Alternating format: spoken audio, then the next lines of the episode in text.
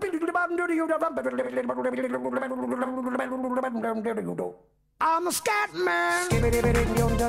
Salve, salve, salve, galerinha do mais um podcast. Estamos de volta para mais um episódio e agora a gente vai ter que gravar toda semana porque vocês gostaram, não é mesmo? Então, meu Deus do céu, não sei o que fazer. Eu sou Matheus Tomás e hoje a pauta vai ser sobre coisas que a gente gosta, mas tem vergonha. E a minha, no caso, é a Isa. Eu sou a Isa, eu queria poder copiar o Guilty Pleasure do Matheus e dizer que eu também odeio te amar, mas é isso aí. Olá, eu sou o Luiz. Essa semana eu tô entregando minha tese de doutorado de manuseio de lista telefônica. É uma tendência para 2020 agora. Tá chegando forte essa e é isso aí. Michel Bruno, sempre ao seu dispor. E aqui vários pecados capitais serão colocados na mesa, em mesa. O meu é a belíssima banda Fala Mansa, esquecida nos confins da Fala terra. Mansa é bom, cara. Maravilhoso, mas nem todo mundo aprecia. Então, vamos trazer esse questionamento. E na gringa, Limp Bizkit, a banda maravilhosa. Olha aí. E aí, pessoal, eu sou o Léo e eu tenho vergonha, mas eu amo de paixão o sotaque do Luiz. Olha aí. Fiquei extremamente honrado. É lindo, é lindo. Ruborizei. Um verbo que eu aprendi um dia desse. Olha aí. Pô, realmente conviver, conviver com o Bruno tem suas vantagens. Pantone 1613 e Ruborizei vão ser a tendência do próximo ano. Tu se apresentou, Léo? Sim. Eu não ouvi. O que, que tu falou? Eu falei que eu gosto muito, adoro, mas eu tenho vergonha do sotaque do Luiz. Ah, verdade, boa, boa. É, inclusive assim, ô Luiz, é- existe possibilidade de tu não fazer o sotaque no programa? De tu... uma É coisa- porque assim, é um personagem, meu- né? É um Marco Mel extremamente é, charmoso, né? Esse sotaque diretamente de Belém do Pará. Eu tenho uma curiosidade aqui. O Luiz, ele não consegue falar porta. Fala aí, Luiz. Porta. Não, É, tu, não, só falou não. com, tu só falou com cara de brabo. Tá, mas agora eu vou Porta. imprimir o sotaque gaúcho. Porta.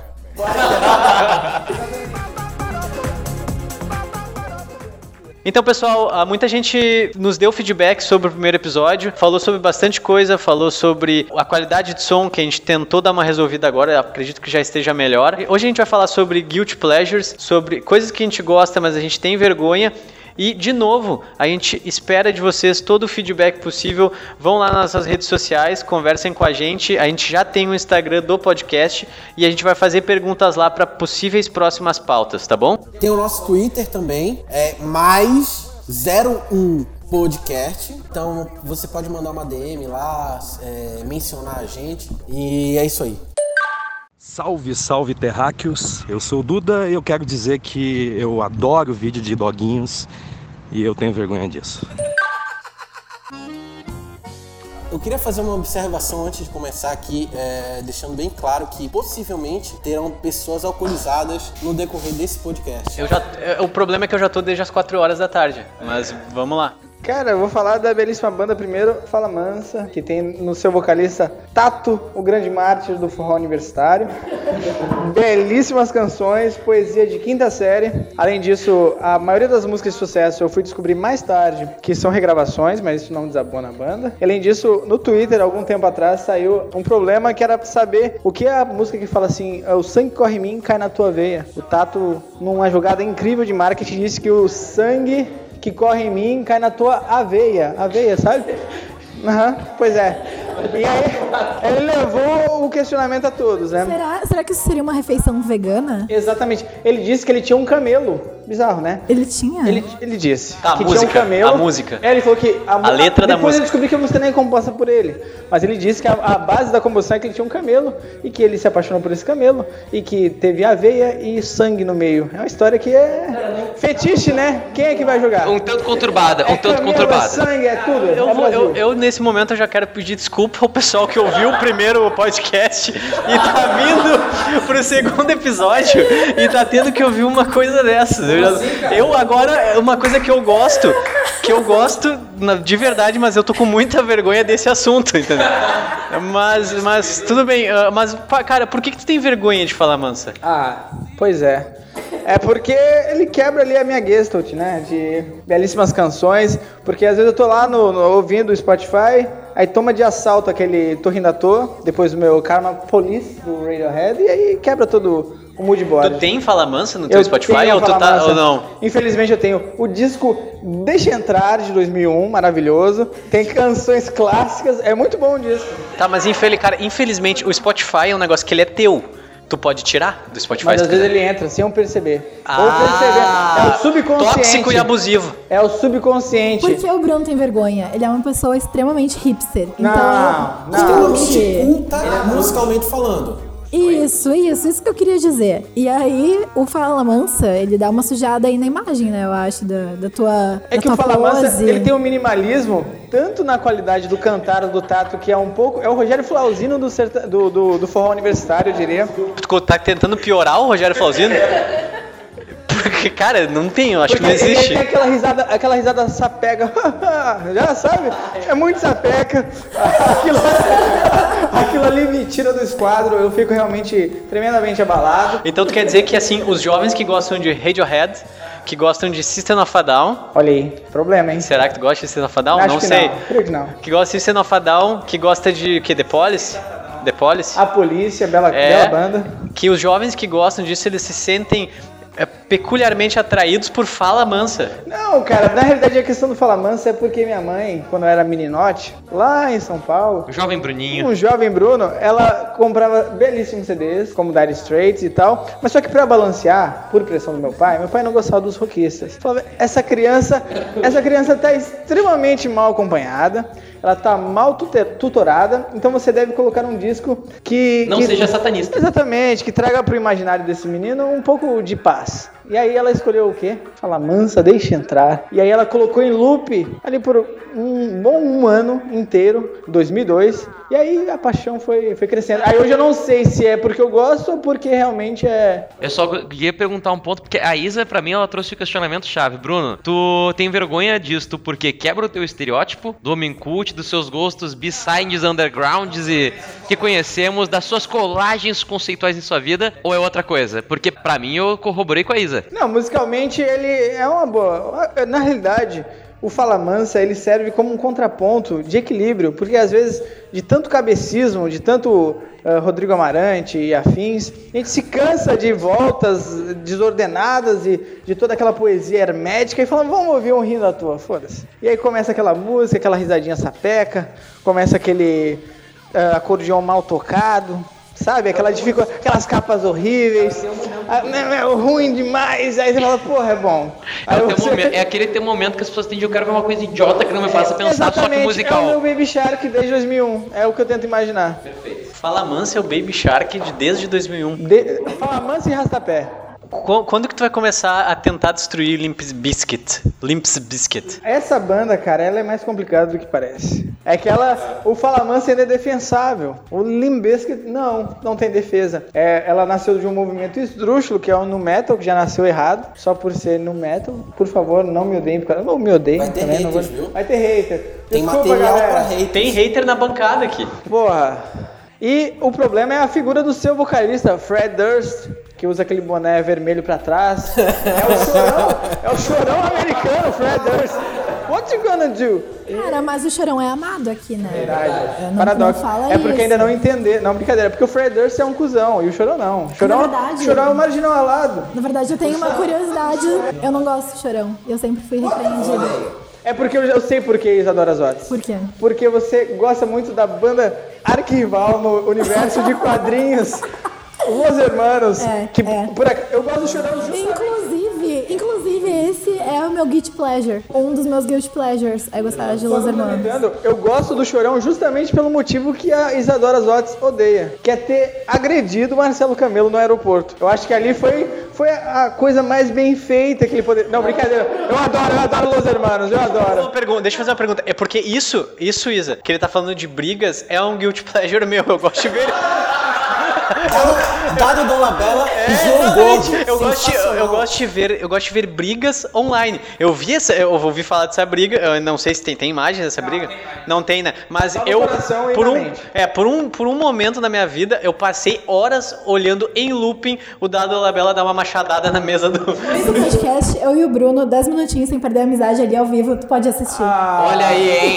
Eu, vou- eu aprovo. Não, eu só um complemento aqui, ó. Não, não, eu gosto de Los Hermanos. Acho que eles têm, eles têm quatro quatro discos muito bons. O problema, do, meu problema com Los Hermanos é que esses shows caça-níqueis que eles fazem, né? Onde ninguém sabe se tem mais Shows afinado. caça-níqueis. Caça-níqueis. Eles ficam Que sem dinheiro e eles fazem um Voltando, show. Vem, vem, e tá errado. Desde 2005. A última turnê da banda desde 2010, assim. Exatamente. O problema é porque você. Todos os fãs do Los Hermanos sabem exatamente todas as, as músicas dos caras, né? São quatro discos, é um repertório um pouco limitado. E aí você não sabe onde tem mais afinado, se é na plateia ou é no palco. É muito Eu desafinado. não, eu não diria limitado, eu diria que eles souberam parar. Dosar, souberam dosar. Souberam dosar. Tem Não, algumas eu gosto, séries, por exemplo, que, Eu, eu tô jogando a provocação. Eu sou. Eu, que tem eu várias ali, várias temporadas, acaba ficando ruim porque não souberam o tempo Na realidade é uma corre a boca pequena, a boca miúda, como diria minha avó, que é uma treta entre Amaranto e Marcelo Camelo. Eles não estavam se compatibilizando musicalmente e aí falou, foda. É, enquanto isso, o Estevam Tabares estava tentando pegar alguém do, do- do- alguma namorada de alguém do grupo, né? É, provavelmente. Eh, Se eles namoravam alguma ruiva, sim, É, com certeza. A câmera nesse momento, ele tá lá na sua saga. Corta a câmera pra Esteban. Pior que você fez uma bela conexão, cara. Esses caras, Thiago York, Esteban Tavares. Tavares? É, Tavares? não, Tabares, eu falei Tabares Silva. porque eu, não- eu me recuso a falar o nome dele direito, mas tudo bem, vamos. Silva. Cara, o maior crime dos Los Hermanos foi ter criado filhotes. Vanguard.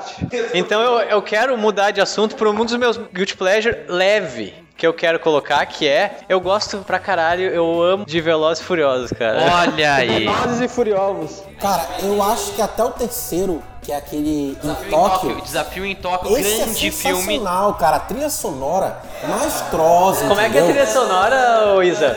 A Isa sabe a trilha sonora. Silêncio.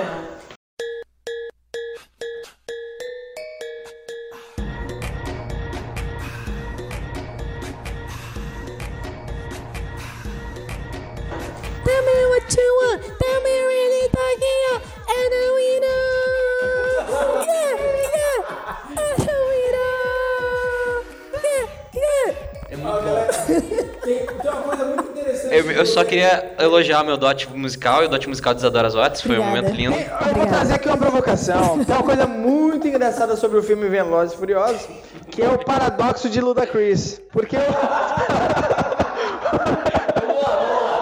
o paradoxo de Ludacris é o seguinte. O primeiro, me corrijam, eu não sou um fã assíduo da saga Vel- Velozes e Furiosos, mas enfim, eu li ali em alguns sites especializados que no primeiro filme o Ludacris, ele, ele é um personagem, correto? Sim. O- E no segundo filme ele, ele canta. ele Todos faz- que estão num filme são personagens. Sim, e no segundo filme parece que ele não aparece como ator, ele só tá na trilha sonora. Então o grande paradoxo é que ele é um personagem X no primeiro. No segundo ele é quem canta. Quem tá cantando no segundo filme é o Ludacris ou é o personagem? Esse é o grande paradoxo. Ah, entendi. Perceba.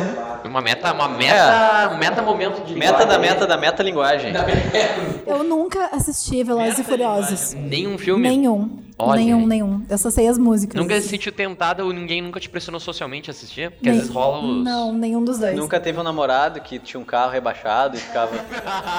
Infelizmente. Do- É, 206, Um golfe? um gol. Um Celta. Infe- infelizmente, eu não tive esse prazer. Não? Não, infelizmente Com não. aquele belo Celta 2004. É, uma azul. vez eu fiz uma piada com um amigo meu que ficou brabo e nunca mais falou comigo. Que ele falou que ia me dar carona pro aniversário de um, de um amigo meu que seria aqui perto na Redenção. Que ele falou assim: Ah, mas eu vou, eu te dou carona, eu te busco. Daí eu falei assim pra ele: Tá, mas tu me busca de Celta ou de carro? E aí. aí foi foda, mas. Agressivou. Mas eu foi só uma piada, gente. Tipo, também quem tem Uno também não se sinta. Valeu a pena? Valeu, Mas valeu. o Celta é carro de videogame, cara. Carro que tá nas grandes franquias de videogame. Você pode pegar aquele GTA San Andreas São Paulo, ele está lá. Imaginem comigo por que, que é, por que, que é um- uma, ver- uma coisa que eu gosto e é, e, é, e é uma vergonha. Porque, cara, quando eu comecei a ver Velozes e Furiosos, eu tinha, sei lá, 10 anos quando sa- quando saiu o primeiro filme, e eu era uma criança de 10 anos que imaginaria que com 19, 20 anos eu teria um emprego, teria um carro, Tão, tão longe. beberia nos postos e ficaria com menininhas escoradas no meu carro. Era isso que o, é isso que um menino é ensinado Você a gostar. nos postos de entendeu? saúde? Nos postos é o de, de gasolina. O famoso sonho. É, o famoso sonho. Aí eu fui crescendo, fui vendo que essa vida na verdade é uma merda. Desculpa se alguém faz isso. Mas eu ainda fiquei com aquilo até hoje de, tipo, achar um universo legal e tal. Porque, tipo, cara, o Toreto segura uma corona no cabo e bota um.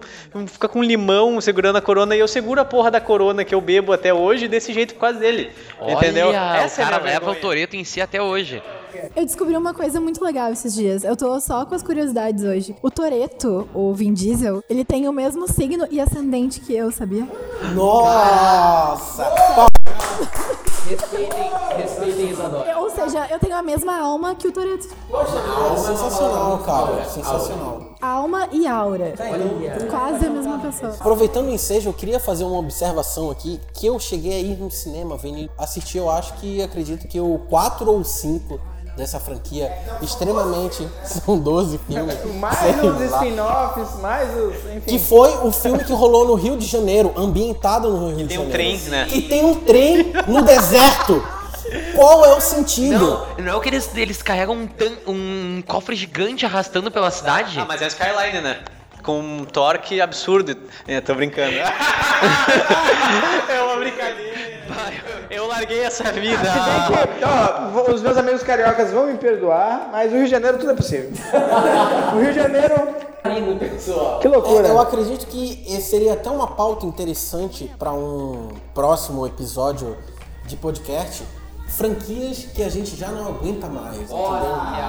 Porque é extremamente absurdo. é, A cronologia do Velozes e Furiosos, ela vai pra frente, volta, É, vai pra exatamente. frente, vai pra trás. Pega é, Casa das Brasileirinhas. Já estamos cansados.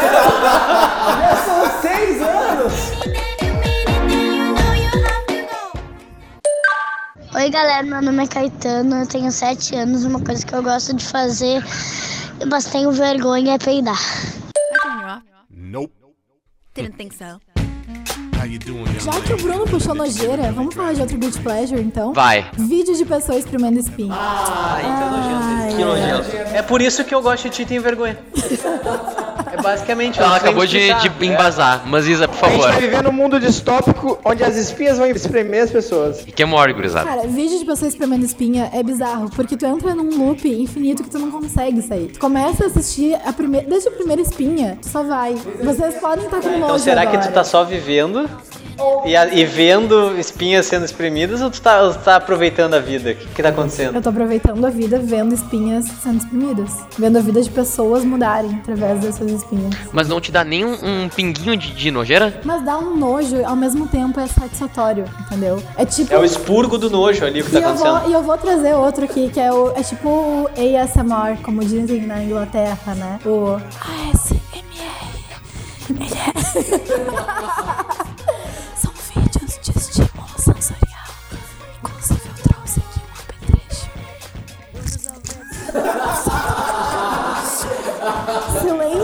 favor. Cara, isso é muito. É. 14 anos tá na sua casa com álcool Perfex, o creme hidratante, olhando uma revista de máquinas agrícolas, pare tudo que tá fazendo e volte esses últimos 10 segundos. Deleite-se. Tá, rapidinho, um tweet. O que, que isso aqui remete a vocês?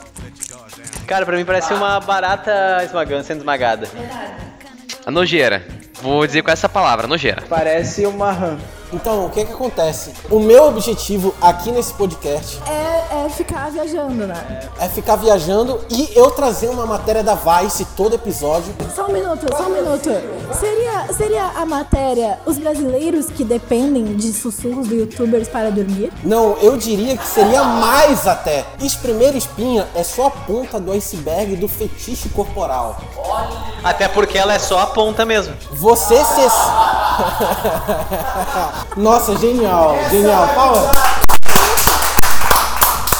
Você, você se excita vendo unhas serem tiradas dos dedões amarelos? Sim! Pele seca sendo arrancada de um Sim, pé? sim. Então você provavelmente é um popaholic que curte coisas corporais nojentas. Então aqui ele cita a Sandra Lee, que eu acredito que seja É a Dr. Pimples. Amo ela. que seria o canal do YouTube mais popular Perdemos a Isa. dessa. A Isa se perdeu nesse mundo. seria o canal mais popular desse segmento eh, de fetiche corporal. E é mesmo. Acredito que é extremamente estranho. E eu já entrei em loops do Facebook de espremer espinha. E inclusive, O famoso falar mal, mas paga pau. inclusive de curar unhas encravadas. Também entram nesse bagulho. Eu estou extremamente envergonhado aqui falando. Mas eu já vi muito vídeo antes de. Só, eu não queria dizer nada, eu sou amigo dessas pessoas que acabaram de falar, mas a Polícia Federal que se atente, que investiga o caso, FBI. né? Pois é, as autoridades estão atentas a vocês, meus amigos. Eu não queria dizer nada, mas. Cara, eu queria, eu queria. Não, peraí, eu vou, eu vou, tu vai se confessar depois que, eu, depois que eu fechar o porquê de que eu gosto da Isa e tenho vergonha. E eu tenho provas, quem ouviu até agora já viu que a Isa gosta de carro rebaixado. De, es- de ver pessoas sendo espremendo, espremendo espinha de outras e a SMR. Então, assim, Isa, tá nojenta. Tem- Não, não, não. E o pior caso é Los Hermanos, né? É o pior desses aí. Ou, tipo, perto de Los Hermanos tá super de O que, que é uma encravada perto do, do vocal do Amarante? Eu não tenho como me defender aqui, mas é isso. Eu queria me confessar na mesma linha de vocês, Easy e Luiz, eu queria dizer que vocês não estão sozinhos, porém de uma forma um pouco diferente. Eu Ai, Meu não. Deus, lá vem bomba. Eu gosto muito, mas tenho vergonha, né? Um guilt pleasure, vamos dizer assim, de cortar a unha. Mexer nas unhas. Eu tenho uma coisa que, tipo assim, ó, eu tive um problema desde menor. Alguma vez eu cortei unha errado e eu fiquei encravando a porra das minhas unhas. E desde então, Cuidado com o que tu vai expor. não, tranquilo. A é pra sempre. Eu sei, eu sei, mas desde então eu criei a mania de ser perfeccionista com as minhas unhas. Então, praticamente dia sim já não tô cortando essa merda dessas unhas. Eu não tenho essa mania. Eu não consigo parar de cortar unhas. Tá sempre perfeito, simétrico. Eu corto tão bem que a minha namorada pede pra eu cortar as unhas dela. Ou seja, que tu pede pro meu nível que eu poderia ser daqui a pouco um pedicure e manicure, cara. Porque o meu corte é muito bom. Não há unha que eu não desencrave, não há, não há pele que não encrave ali. Tá Seria, seria, estaria no, no- na thumbnail desse, desse, desse podcast o Leonardo e um cortador de unha? Eu acho que sim. Eu acho. Por Inception, porque quem faz thumbnail é o Leonardo. Metalinguagem. Isso não é um good pleasure, isso aí é uma outra profissão, assim, eu diria. Não, é, é a minha vocação, É a tua eu vocação, diria. Mas eu tenho vergonha da minha É vocação. soft skill. Não, mentira. Eu tenho não é vergonha. É hard skill, hard skill. Hard É skill. hard, entendeu? É hard. Eu tenho, eu tenho vergonha dessa minha hard vocação aí. Continuando aqui na matéria da Vice, Fala, Luiz, quanto a É- Vice é te muito- pagou? é muito Quanto a certo. Vice te pagou? É, isso que eu preciso saber. É, é, corroborando aqui com a afirmação que a, a Isadora Zott fez, é, inclusive eles colocam na mesma categoria de ASMR, tá? E eu queria aqui ressaltar uma entrevista uh, de uma pessoa que costuma ver, assistir esses vídeos de estourar espinha. Ele fala assim mesmo, tá? Henry, um engenheiro e seguidor de Lee, que é a senhora, a Doctor, Pimples. fala o seguinte: tem uma tensão quando ele está espremendo o cisto e você sabe que ele está prestes a estourar. A única coisa que se compara com isso é a tensão de saber que você está prestes a gozar. Que absurdo.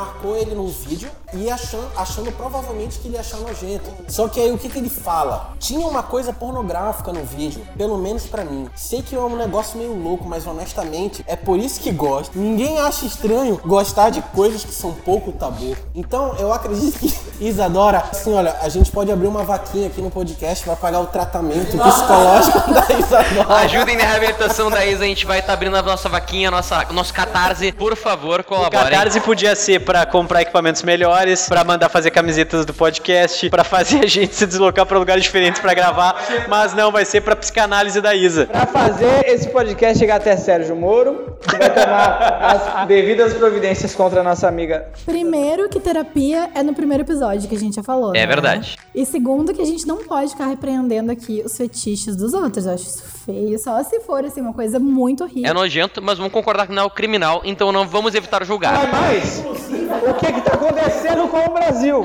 É isso que eu quero saber. Onde é que tá o Mário Covas agora? Eu tenho, eu tenho um- um- um- uma vergonha extremamente é, grande aqui de um reality show que eu acompanhei e fiquei extremamente chateado com o Netflix, que tinha somente oito episódios, que seria o, o reality show Sunset Milhas de Ouro. Eu assisti, eu assisti em um sábado e fiquei extremamente chateado que tinha somente oito episódios. Eu vou dizer a, eu vou dizer a sinopse, tá? A sinopse é o seguinte: são os corretores de imóveis de casas e mansões de luxo extremamente é, requisitadas por celebridades e pessoas que são classe A dos Estados mais, Unidos. mais, mais. mais, mais, mais, em Los Angeles. E o que aconte- acontece é o seguinte: seria a Open Hall, a Open Hall Group, que é o nome da corretora, que vende essas casas que são 2 milhões, 5 milhões, 120 milhões de dólares. E tem corretoras mulheres, tá? Dentro do padrão de beleza ali, imposto pela sociedade. Sim. E o episódio, a primeira temporada, é, é com uma caloura entrando nesse time. Ali, eu não sei, não sei se a Isa sabe, mas não sei quantas corretoras são. É, mas essa caloura, ela é uma pessoa Só um pequeno parênteses, eu acho que a Isa sabe, sabe o número. São quatro e entra mais uma. São quatro e entra mais uma, isso aí. E, e cada uma tá num, num- num diferente momento de vida ali. Uma tá se noivou e o, o noivo, ele tem tipo assim, é, é extremamente novo. E tu vê que é um cara extremamente mongolão. Pra quem não sabe o que é mongolão aqui no Rio Grande do Sul, é aquela pessoa um pouco desprovida de inteligência, né? É, o famoso. Boçal.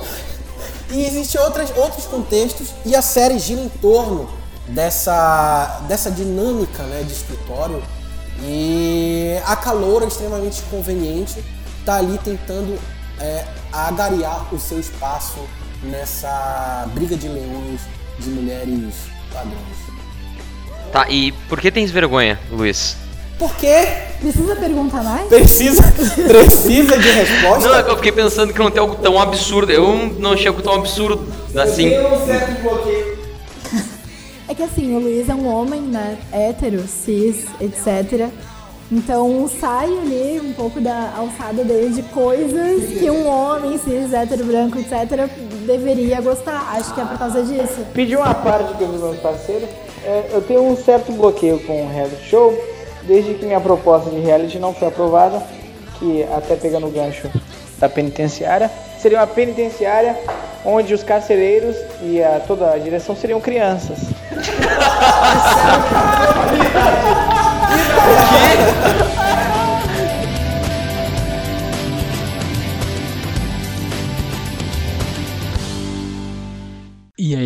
é o Matheus. Ah, eu tô fazendo essa inserção no fim desse podcast para dizer que a gente tá testando uma nova duração de podcast, porque a gente recebeu muitos feedbacks de vocês dizendo que o cast era muito longo. Nós conversamos e a gente achou que de repente diminuir pela metade seria uma, um bom teste para os próximos. E também tô aqui para avisar que nesse final de ano a gente vai ficar sem cast até todo mundo voltar dos seus recessos, das suas semanas de festa. E na primeira semana de janeiro a gente tá de volta com o terceiro episódio. É isso aí. Queria, em nome do Mais Um Podcast, desejar boas festas, um Feliz Natal e um ótimo ano novo. E nos vemos em 2020. Até mais.